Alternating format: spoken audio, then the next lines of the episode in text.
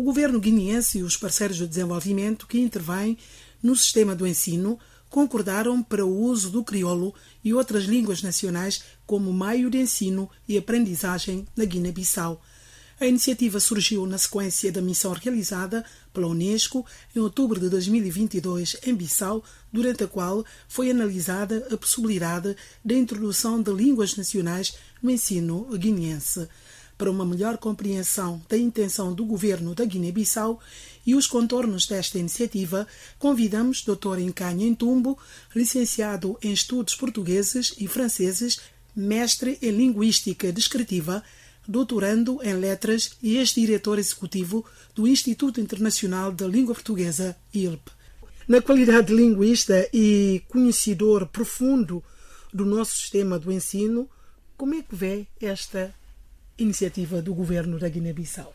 Na verdade, eu saúdo a iniciativa do governo e dos parceiros, nesse caso acho que é a Unesco. Unesco, sim. Saúdo essa iniciativa. Apenas tenho a lamentar que tenha demorado tanto tempo até se dar conta que é preciso trabalhar no ensino bilingue. Eu sou a favor do ensino bilingue, também sou daquelas pessoas que saiu um meio social, de um meio linguístico muito diferente uh, daquela que é a nossa língua oficial, o português, e tive que fazer um esforço para me adaptar uh, à língua portuguesa, aprender o mais depressa possível e da forma mais eficiente para hoje poder estar a interagir em língua portuguesa com alguma competência. A iniciativa é boa, mas uh, deixe-me sublinhar já que há trabalhos de casa a fazer. Por exemplo, quando falamos da introdução do crioulo e das línguas africanas da Guiné no sistema de ensino, falta referir com que ferramentas é que nós vamos trabalhar essas línguas. Ferramentas não só materiais, não só materiais didáticos, não só equipamentos, eh, enfim, físicos, eletrónicos, etc., mas materiais linguísticos. Doutor Encanhantumbo, esses materiais linguísticos têm a ver com a Convenção de Escrita? Eu lembro-me que no início, logo a seguir a independência, houve um esforço do então governo para se criar uma convenção gráfica e ortográfica. O que quer dizer isso? Quer dizer que como é que vamos escrever o som tal? Por exemplo, A, como é que vamos escrever o som A? B, C, assim, percorrendo o alfabeto. E além da questão da escrita do som, da convenção gráfica, da grafia para representar os sons, temos que ter também uma convenção ortográfica. Aquelas, aqueles grafemas, aquelas letras, digamos assim, que nós escolhermos para escrever os sons, como é que vamos combinar as letras para escrever uma palavra uh, da nossa língua, do crioulo, nesse caso, e das nossas línguas africanas, no segundo caso. Doutor, há outras questões mais complexas nesse processo? A questão da, da gramática, a questão da sintaxe, a organização das palavras para formar frases, enfim, há um enorme trabalho que os técnicos têm que fazer. O governo tem que pensar nisso. Antes de anunciar, uh, antes da adoção formal uh, do ensino bilingue, temos que resolver esses problemas. Mas não, vamos partir do zero, porque houve esse, esforço, logo a seguir a independência, e houve os esforços do padre Luís Cantamburlo, Portanto, temos, fez um uh, dicionário em crioulo. Fez um dicionário, fez, fez uma tentativa, um ensaio de convenção gráfica e ortográfica. Temos os trabalhos de Jean-Louis Rouget, temos os trabalhos do Alain Kim, temos vários trabalhos, e temos a convenção que o Dionísio Ferraro, também outro padre, chama de Convenção Lusófila de Amigos da Convenção da Língua Portuguesa. Portanto, temos várias fontes onde podemos inspirar-nos para criar uma convenção agora, mais atualizada. Temos vários jovens a sair das universidades, a voltar para a Guiné, eh, vindos de Portugal, vindos de, do Brasil, jovens que estão a sair de, do Centro de Línguas de Chicoté, há, há gente para trabalhar. Portanto, temos é que ver essas fontes e quem tem o poder de decisão tem que decidir como é que vamos articular uh, todas essas competências uh, em termos de recursos humanos para, enfim, termos material para trabalhar e, eventualmente, introduzir formalmente o ensino bilingue no nosso sistema de ensino. Doutor Encanha Tumbo, por onde começar? Pela convenção. Primeiro, o governo tem que elaborar uma política linguística. O que é que fazemos com as línguas? O que é que fazemos com o crioulo? O que é que fazemos com as línguas africanas? Eu fiz um trabalho no mestrado uh, e nesse trabalho há um capítulo que fala, uh, assim, mais ou menos da, da ecologia linguística da Guiné. O que é que se passa com as línguas na Guiné? Classifiquei a situação sociolinguística da Guiné-Bissau como uma situação triglóssica. Nós temos o termo diglossia, temos o termo triglossia. Diglossia é aquela situação linguística em que duas línguas convivem, mas há uma, uma separação em termos de, de prestígio, etc, etc. Há uma língua que se sobrepõe à outra. Uh, se tiver, podemos, enfim, modestamente, escolher o exemplo de Cabo Verde, em que há o crioulo de Cabo Verde, na sua globalidade, e o português.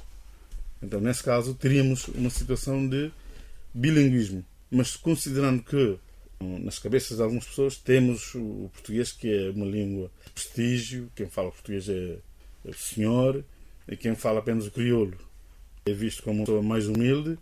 Esta enfim, valorização do português mais que o crioulo eh, faz com que se possa falar de, de diglossia na situação sociolinguística de Cabo Verde. No nosso caso, temos não só português, não só crioulo, mas também uh, as línguas africanas. Seria um caso de triglossia. Triglossia é um termo usado por Abdelaziz Nkelife, quando ele fez o trabalho sobre a situação sociolinguística da Tanzânia, estudando as relações, as dinâmicas entre o inglês, o Swahili e as línguas africanas da Tanzânia. Uh, é um termo muito divulgado, muito conhecido, não é de agora. Portanto, nós estamos, nesse trabalho que eu fiz, uh, qualifiquei a situação sociolinguística da Guiné como uma situação triglóssica. Temos o português, temos o crioulo, temos as línguas africanas. português com menos falantes, mas estaria no topo da pirâmide linguística da Guiné, porque as pessoas pensam que o português é mais prestigiante, é língua de gente de classe, é gente, língua de gente que foi à escola a gente estudou. E o crioulo é a nossa língua do dia a dia, a língua em que tratamos das nossas necessidades. Estaria no meio, tem muito mais falantes que o português, mas menos falantes que as línguas africanas na sua totalidade. Uh, estaria no meio da pirâmide e na base da pirâmide estaria o grosso da população que só fala uh, as línguas africanas da Guiné.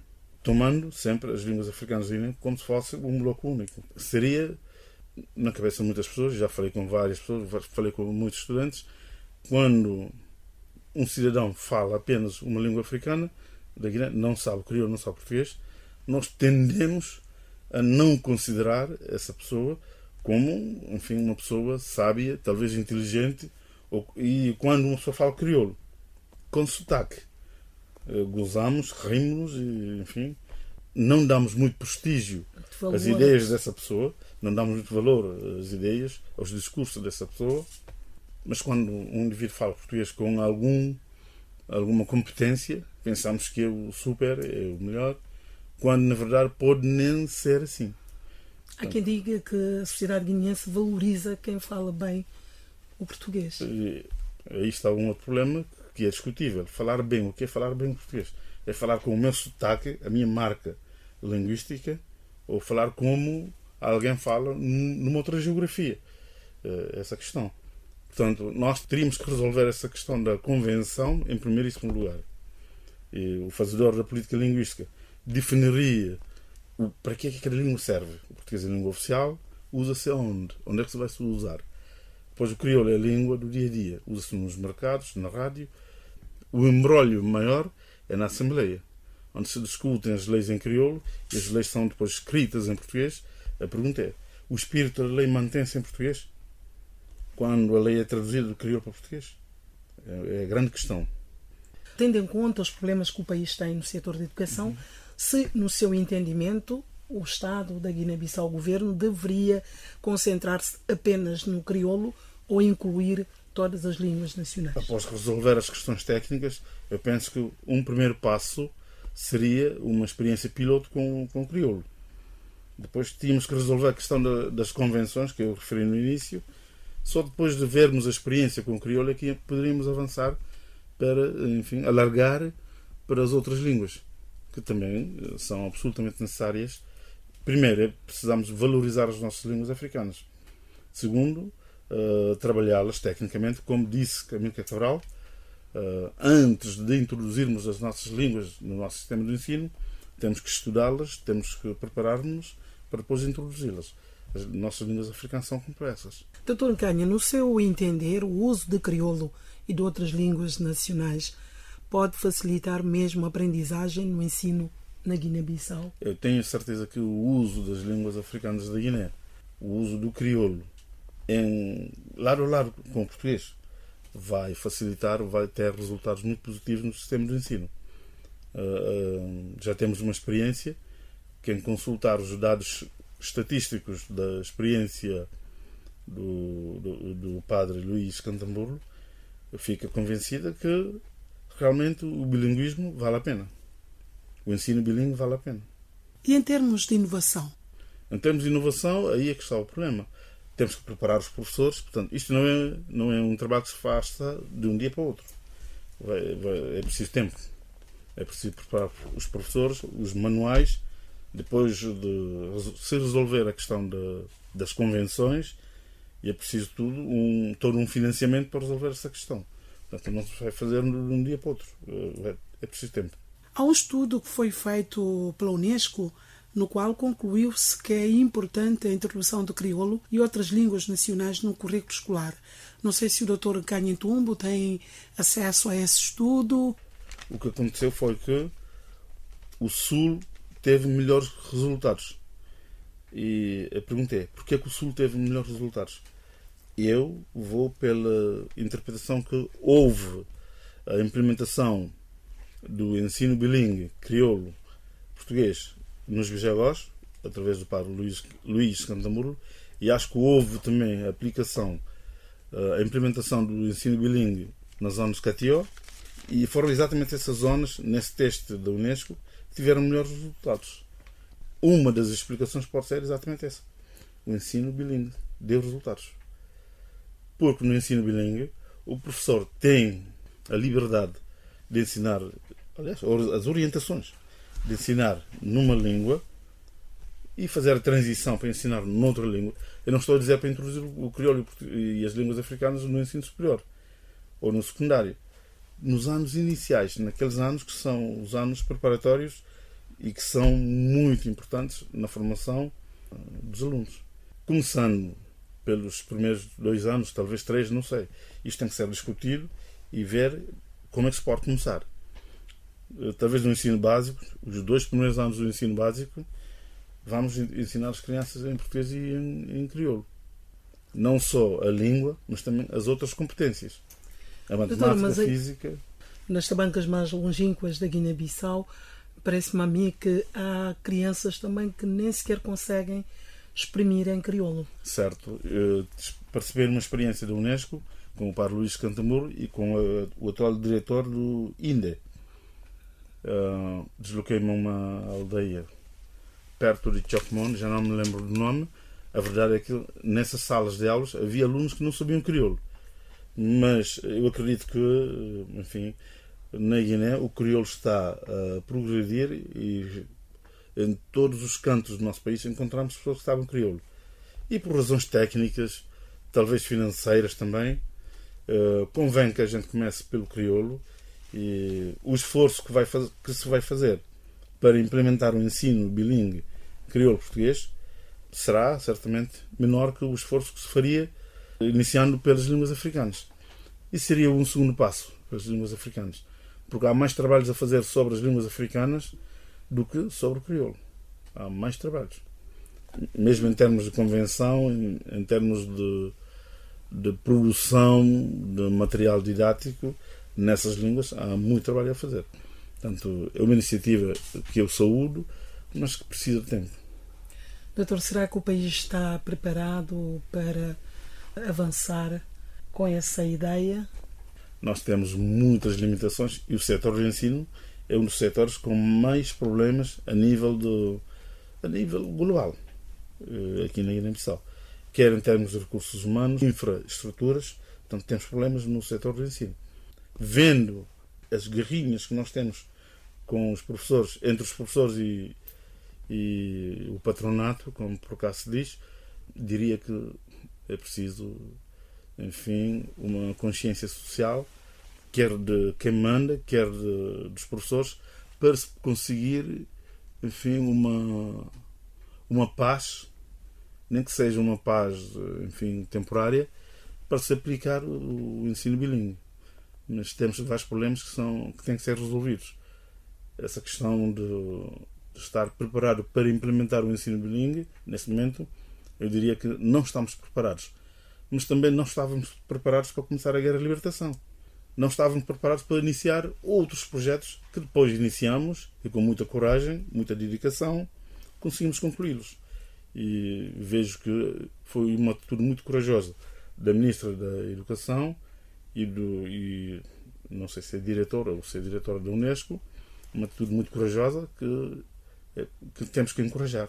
Eu, enquanto apaixonado por estas questões, eu encorajaria a Ministra a continuar, resolvendo os tais problemas que nós temos que resolver.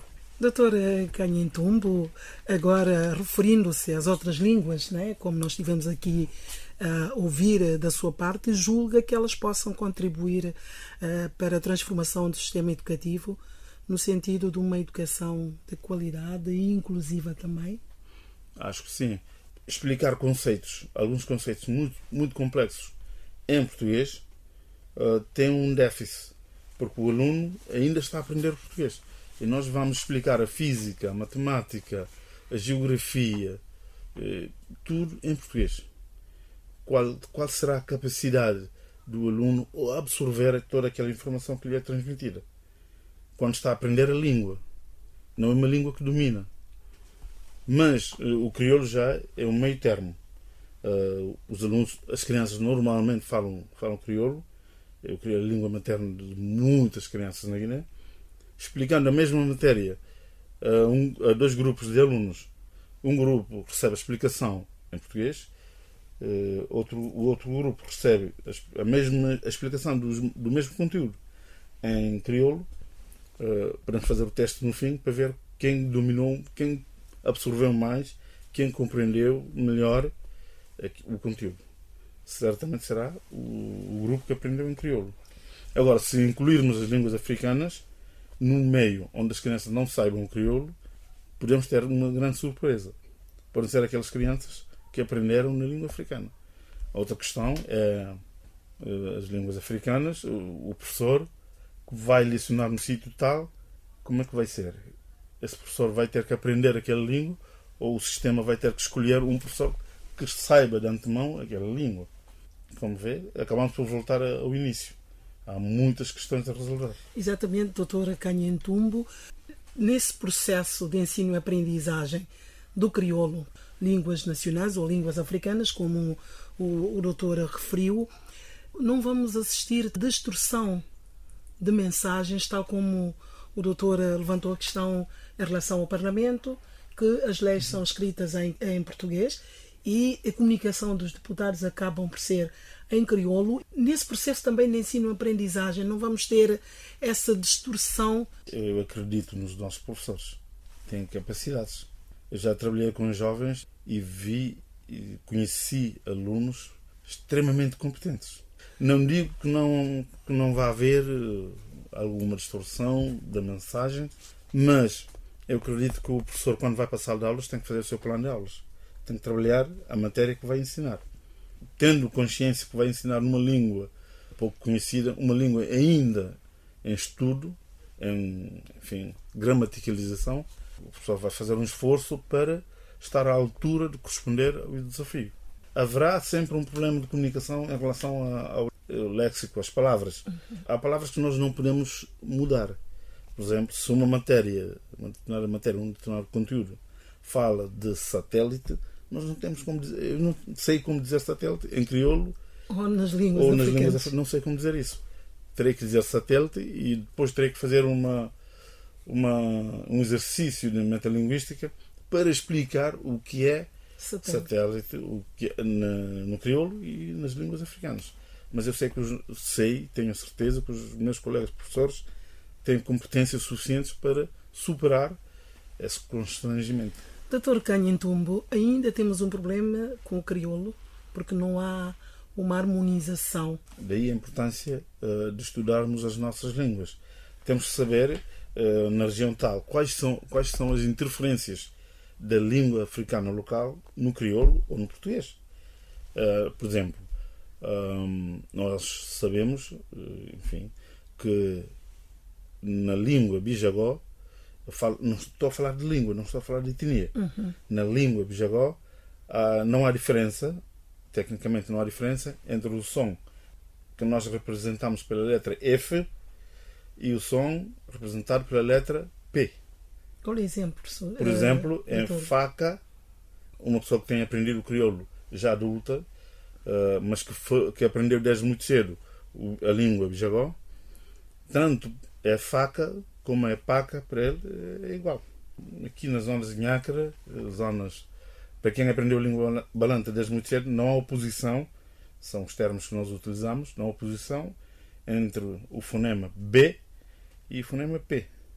Pode ser burco, pode ser porco. O professor tem que conhecer essas coisinhas e saber, no momento de, de transmissão de um conteúdo, tem que saber fazer essa diferenciação e conseguir explicar que no crioulo, até o momento, isso não está definido. Não temos uma política linguística consistente que nos permita dizer que esta variedade esta é que é a forma principal.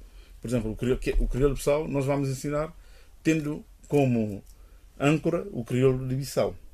Isso, isso é politicamente é discutível. Quem é que me autoriza a dizer que o crioulo Bissau é que é o melhor? Vamos ensinar a partir do crioulo Bissau. Um colega do leste pode dizer: não, não, nós no leste, assim é que falamos, assim que está correto.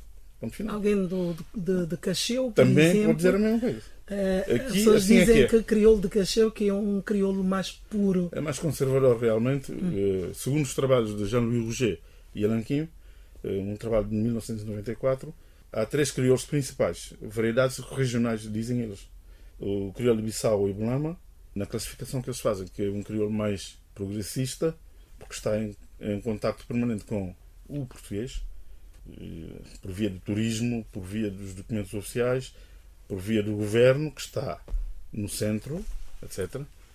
Haveria também um crioulo de, de Jeba, Bafaté e Jeba, que seria um crioulo intermédio, e há um terceiro crioulo que é do norte, Cacheu e Ziguinchor, que é mais conservador. Por conservador, nós uh, usamos a palavra puro. Uh, não sei uh, até que ponto é correto dizer isso crioulo puro. Há várias interferências também no crioulo do norte. Quem é que dá direito a quem para definir, para dizer que este crioulo aqui é, vai ser o crioulo principal? Nós vamos ensinar a partir desse crioulo. É um assunto que, quando as decisões forem tomadas, é uma questão que tem que ser discutida. Temos que, temos que escolher um crioulo, eu não digo padrão, mas um crioulo uh, central, não sei se a palavra está certa, que vai servir de modelo para ensinarmos o crioulo uh, nas escolas, para introduzirmos o crioulo no sistema bilíngue. E, e essa questão de, da variação do nosso crioulo interessa muito aos professores. Quando trabalhei há 5, 6 anos no Chicoté, via o interesse dos professores quando eram questões relacionadas com a variação, como nós, uh, enfim, introduzimos as características fonéticas e fonológicas das nossas línguas africanas no crioulo. Via como os alunos estavam interessados. Uh, se apresentarmos esses desafios aos professores, eu sei, tenho a certeza que vão superar os desafios e é só uma questão de adaptação. E, aliás, sabem que é a profissão deles, eles têm que fazer um esforço. Fora isso, são apaixonados por isso. E a propor um, um período de experiência já fizemos várias experiências, não sei, não li os relatórios, uh, não sei quais as conclusões a que, a que chegaram, mas seria uh, preciso um período de, de transição, de adaptação. Para que isso acontecesse da melhor forma, seria preciso uma experiência piloto. Escolher escolas com determinadas características. Não escolas, uh, enfim, muito homogéneas. Tem que ser escolas diferentes. O ensino bilingue vai ser diferenciado. Uh, pode ser, por exemplo, uma escola de Bissau, que, enfim, é capital, tem determinadas condições que as escolas do interior não terão. Depois seria preciso as outras, uh, mais outras escolas do interior, e não só a questão do centro da cidade, mas também escolas de periferia. Uma escola no centro da cidade, uma escola na periferia, aqui em Bissau, uma escola na, na região tal, porque é uma região que tem determinadas características, outra escola no, noutra região. A experiência que nós fizemos, escolhemos escolas de Bissau, do centro da cidade, escolhemos uma escola dos arredores da cidade, escolhemos uma escola lá do, no centro de Bula, outra escola fora de Bula, escolhemos uma escola no centro de Mansou e outra fora de Mansou. E por limitações financeiras não escolhemos mais escolas, mas enfim, foi a experiência possível que nós fizemos naquela altura. Doutor Ncanha Tumbo voltou ao país recentemente de Cabo Verde. Como é que está? Como é que tem acompanhado essa dinâmica de introdução do crioulo também no sistema de ensino cabo-verdiano? Eles são mais é, avançados? Se Cabo Verde está mais avançado, ele já tem uma convenção definida, já tem leis, Verde está muito mais avançado. Eh, nós ainda estamos, eh, enfim, vamos para a fase de discutir as convenções de escrita. Cabo Verde teve uma tarefa, não, não foi fácil. E ainda há pessoas em Cabo Verde que não concordam com a convenção já aprovada, já uh, homologada, não sei se é, esse, se é esse o termo, no Parlamento já discutido e publicado no Boletim Oficial. Mas há pessoas que ainda dizem que não, não é a melhor convenção. Temos que discutir isto, mais isto, mais isto. Nós ainda não, não chegamos àquela fase. Temos que discutir a convenção pegando como base para a discussão a convenção de Luís Scantamburro, a convenção de Jean-Louis Auger e, e Donet, acho que é Jean-Louis Donet, o outro. Uh, e Padre Dionísio também. Também. A convenção daquele projeto correspondência unívoca, um grafema, um fonema, uh, dos anos 70, 80, uma convenção que teve muitos adeptos e continua a ter muitos adeptos, mas que eu pessoalmente não sou muito, não sou grande fã daquela convenção. Porquê? Muito complicado. Tem muitos uh, uh, dígrafos, acentos. Acentos na letra C, por exemplo, enfim, uh, é complicado. Agora com computadores é fácil. Naquele tempo com máquinas de escrever era muito complicado. Esta iniciativa de formalizar a ideia da introdução do crioulo e línguas nacionais no currículo escolar não é colocar não é só política não, não é, é colocar a carroça em frente de boi eu não conheço toda a dinâmica que envolveu a comunicação da decisão mas se fosse eu ia ver os técnicos e perguntar aos técnicos posso pronunciar-me assim? Está correto agora dizer que vamos uh, aplicar o, o ensino bilíngue? Porque eu não sei o que está. Aí está. Eu não sei o que é que foi trabalhar até aqui.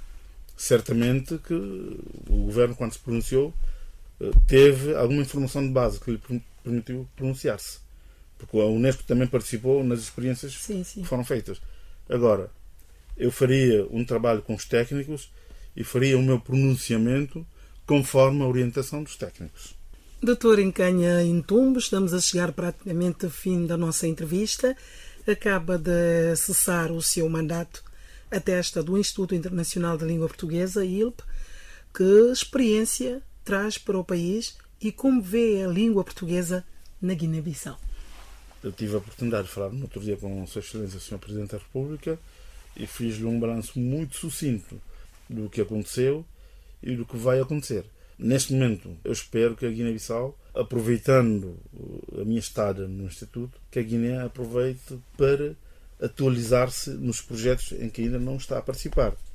Uh, temos o projeto do VON, Vocabulário Ortográfico Nacional, precisa ser concluído. Já há trabalho uh, iniciado uh, por um colega. este trabalho deve ser continuado e concluído para que a Guiné-Bissau possa estar no VOC, VOC é o Vocabulário Ortográfico Comum da Língua Portuguesa, é uma ferramenta que vai ajudar a aplicação do acordo ortográfico que nós uh, assinamos e o Presidente Malamba Castanha validou o acordo ortográfico em 2011. Esse acordo deveria estar uh, em plena utilização por Vossas Excelências aqui na rádio e na imprensa e nos serviços oficiais. Eu não sei se está, não sei se não está, mas aparentemente não está. Já vi muita documentação na, escrito, esses, esses, documentos que eu consegui consultar, estão escritos no, no acordo anterior. Este acordo de 1990 eh, ainda não está a ser aplicado aqui na Guiné.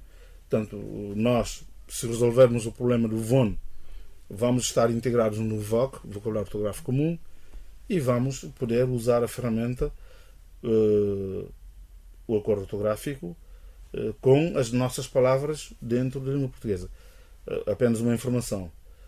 o técnico que trabalhou no VOC e nos VONs dos outros Estados-membros da CPLP disse-me que apenas a Guiné-Bissau tem mais vocabulários autóctones nacionais que entraram no português por via do crioulo, que entraram no português, mais vocábulos, mais léxico que os outros todos juntos. Isso é uma riqueza. É a nossa, isto mostra a nossa importância dentro da língua portuguesa. Então não podemos deixar esta ferramenta fora. Porque se usarmos a palavra mancarra eh, em determinado contexto, uh, os nossos estudantes nas universidades, o professor pode simplesmente dizer essa palavra não conheço, não classifica a palavra. Quando é uma palavra que nós usamos no português que nós falamos cá e que deveria estar, enfim, difundido. Muita gente sabe, mas formalmente não. através, desse, através dessa ferramenta, o vocabulário ortográfico comum, essa, essa palavra e outras poderiam estar já, eventualmente, quem fizesse um dicionário português uh, uh, talvez em Portugal, talvez no Brasil, talvez no outro Estado-membro, já poderia incluir a palavra mancarra, porque é uma palavra conhecida, é uma palavra que está no vocabulário ortográfico nacional da Guiné-Bissau. Isto é um exemplo muito simples para mostrar o que é que, o que, é que seria o ganho da Guiné-Bissau se integrasse o VOC. Temos que estar integrados no VOC. E quais são as condições? É concluir este trabalho, o vocabulário ortográfico nacional. Temos que concluir este trabalho temos Mas este trabalho está, está em curso? Já há um rascunho muito bem feito uh, pelo professor Domingos Gomes, acho que pelo professor uh, Alfredo, Alfredo Gomes também. E há, um, há um rascunho uh, enfim, muito bem alinhavado. Agora era atualizar este trabalho e depois, não sei se seria o Ministério da, do Ensino Superior ou o Ministério da Cultura, teria que ser validado pelas autoridades entregue ao ILP ou à CPLP para depois ser integrado no VOC. Doutor eh, Canhintumbo, como é que vê a dinâmica, a evolução do, do português na Guiné-Bissau? É muito interessante. Quando eu saí para a universidade, em 1992, um, falava-se menos português que agora. Agora encontro estudantes, entre eles, interagir em língua portuguesa. Isso é muito interessante já uma vez eh, foi muito divertido há uns anos eh, fui com um grupo de alunos ao norte Cacheu de regresso parámos em Có e surgiu um senhor um velhote já uh, acima dos 60 talvez 70 falou conosco em português eu fiquei assim ele falou num português diferente mas o esforço valeu a pena naquele sítio aquele velhote vi um grupo de estudantes e interagi com os estudantes em português. Num português muito, muito, enfim, humilde, mas falou. E o esforço surpreendeu. Surpreendeu toda a gente. Uhum. Toda a gente. Éramos três professores e eram ali por aí 150 alunos. E começamos, e as raparigas foram todas à volta do velhote. Falar com ele. Engraçado. Doutor, muito obrigada. Até a próxima.